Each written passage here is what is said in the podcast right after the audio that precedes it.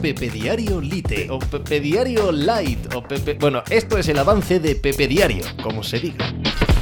Hola, ¿qué tal? Hoy estamos a viernes 1 de marzo del año 2024. Seis finales de Copa del Rey en este siglo para el Athletic Club de Bilbao y quizás esta sea la más emocionante e ilusionante de todas ellas porque quizás sea la primera vez en la que llegan en calidad de favoritos. No solo en calidad de favoritos por ser un equipo indudablemente mejor que el Mallorca, que será su rival el 6 de abril, sino por haber vivido una noche de esas completa y totalmente inolvidable como es haber eliminado al Atlético de Madrid en casa a eliminatoria a doble partido con el holgorio que eh, tuvo ayer Samamés después de haber eliminado también al Barça antes. Es decir, el camino para esta Copa del Rey, en caso de conseguirlo, por parte del, eh, del, eh, Atlético de Bilbao, es probable que sea aún más épico todo el recorrido que la final en sí misma. Eso da igual, claro, eso es completamente anecdótico. Lo único importante,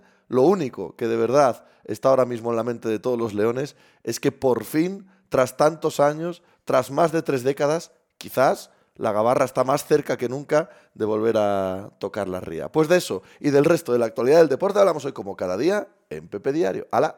¿Hice hacer algo por ahí? Estás escuchando Pepe Diario.